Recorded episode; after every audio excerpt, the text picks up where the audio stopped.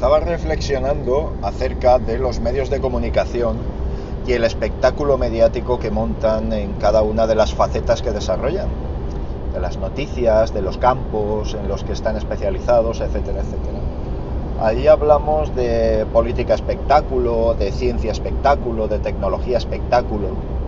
Por ejemplo, vamos a poner ejemplos, ¿no? el tema de, de la información flash de todos estos eh, aspectos que os he comentado y en el eh, mundo de la política. Vamos a tratar el tema de la política. Eh, al final son flashes vacíos, absolutamente vacíos, sin contenido, en el que pues el gobierno va a bajar las pensiones.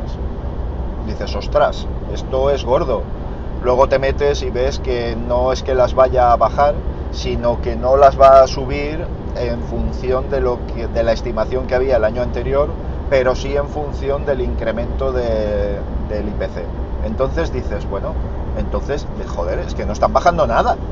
Pero tú ya has acudido, tú ya has clicado, has picado y ya está. Tened en cuenta, tened en cuenta algo. Eh, los medios de comunicación, al igual que otras formas y métodos de comunicación, eh, venden ya muy poco papel. O al menos venden muchísimo menos papel del que, del que vendían. Entonces su política es la de atraer clics, atraer clics, eh, que veas banners de publicidad, que algunos periódicos parezcan páginas porno eh, con la publicidad intrusiva que tienen en tu navegación, etcétera, etcétera, etcétera. Y que tengas muchísimo cuidado porque a menos de nada te instalan si utilizas el nefasto sistema operativo de las ventanas, a menos de nada te instalan una barra de, navegación. o sea que, mucho cuidadito con eso. O te tienes notificaciones permanentes o cuestiones de este tipo. Entonces estos flashes, eh, como os digo, están carentes de contenido. No tienen contenido o tienen un contenido engañoso o una media verdad escondida. Con la ciencia pasa lo mismo está empezando a pasar lo mismo. Y esto es algo bastante más problemático porque la ciencia tiene un método, tiene una, una forma de contrastación de las noticias que hasta el momento eran muy, muy claros y muy, muy evidentes, pero está ocurriendo lo mismo. Por ejemplo, hallados restos de vida en Venus, o sea, trazas de vida en Venus. Eh, ¿Cómo? ¿Cómo que haya trazas de vida en Venus? Hemos hallado fosfinas o fosfanos, o como queráis llamarlo, en función de si sois más anglosajones o más, uh, o más uh, occidentales, no, no sería europeos. Como queráis llamarlo. Al final lo que ha encontrado es fosfano. Muy bien, fosfinas, muy bien. Pero es que pueden ser ocasionados en un porcentaje muy elevado de, circunstancias por cuestiones eh, puramente geológicas. Y la geología de Venus es muy, muy, muy compleja, muy, muy activa. Es un planeta continuamente dotado de vida, por así decirlo, dotado de vida geológica. Y de una manera más improbable esa generación de fosfinas, que es una consecuencia, va a tener un origen biológico. Es muy improbable que tenga un origen biológico. Primero por estabilidad, es decir, la vida hay varias cosas que necesita, por lo menos la vida que conocemos. Primero es agua y segundo calma, tranquilidad para que se pueda desarrollar. Si tú tienes todas las facilidades, todos los ingredientes para que se genere la vida, pero tienes eh, eh, episodios de extinciones masivas cada, cada mil años, pues evidentemente en ese planeta va a ser muy difícil que se desarrolle la vida. Va a ser muy difícil, aunque tenga todos los ingredientes, aunque sea un paraíso.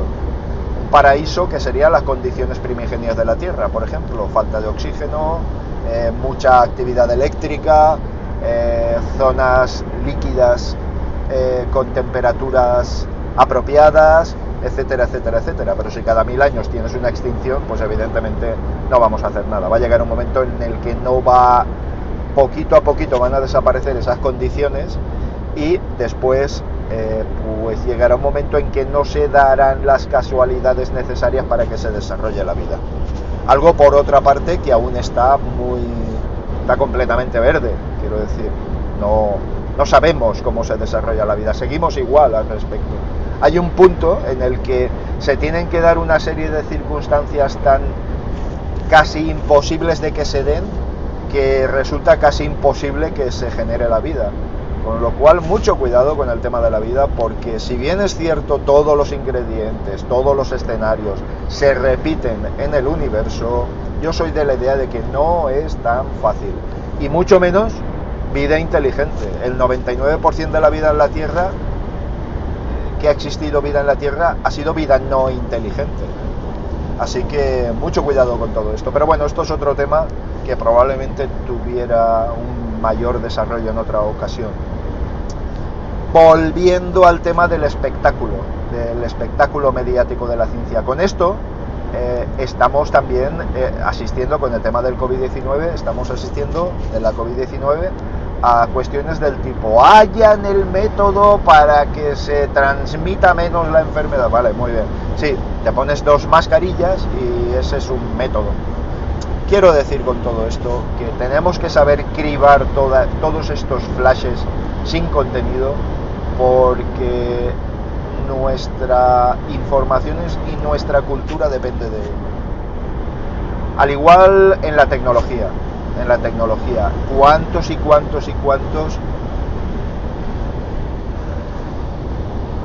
descubrimientos, informaciones eh, tenemos a la orden del día en los noticiarios eh, que luego no tienen ninguna trascendencia, ni ningún sentido, ni ninguna aplicación, ni nada parecido, eh, vamos a ver, mira, por ejemplo, os voy a poner un ejemplo, los móviles que eran proyectores, ¿vale? Bueno, pues evidentemente un móvil que es proyector o lo tienes enchufado o vas a proyectar 10 minutos en una pantalla, en una pared. Primero que esa óptica no te va a, ofrecer eh, unas imágenes de calidad. Entonces generas un boom enorme, gigantesco, acerca de todo esto y bueno, luego se queda absolutamente en nada. El notch de Apple, que luego copiaron miserablemente un montón de fabricantes y que me parece el invento más tonto, más absurdo y más, más estúpido de lo que se ha inventado en la telefonía móvil. Pero todos allí fueron a copiarlo. Ahora con Notch, ten todo, gana ratio de pantalla y tal. Bien, no ganabas absolutamente nada. Nada, cero, patatero. ¿Por qué? Pues porque al final tenías que poner un notch más grande, hablo de lo primero, ¿vale? Un notch como el Poco F1 y todo esto. Tenías que poner un notch monstruoso, una ceja monstruosa, para que cupiese todos los sensores que hasta el momento se ubicaban en la parte frontal.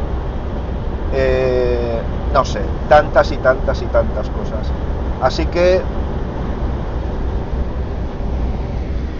tened cuidado con la comunicación flash con los medios explosivos de información y sabed cribar toda la información que os llega. Eliminad todos los flashes que no tienen visos de ser reales.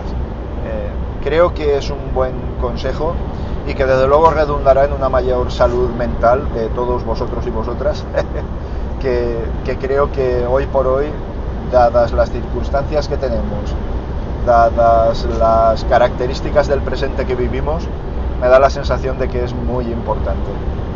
Venga,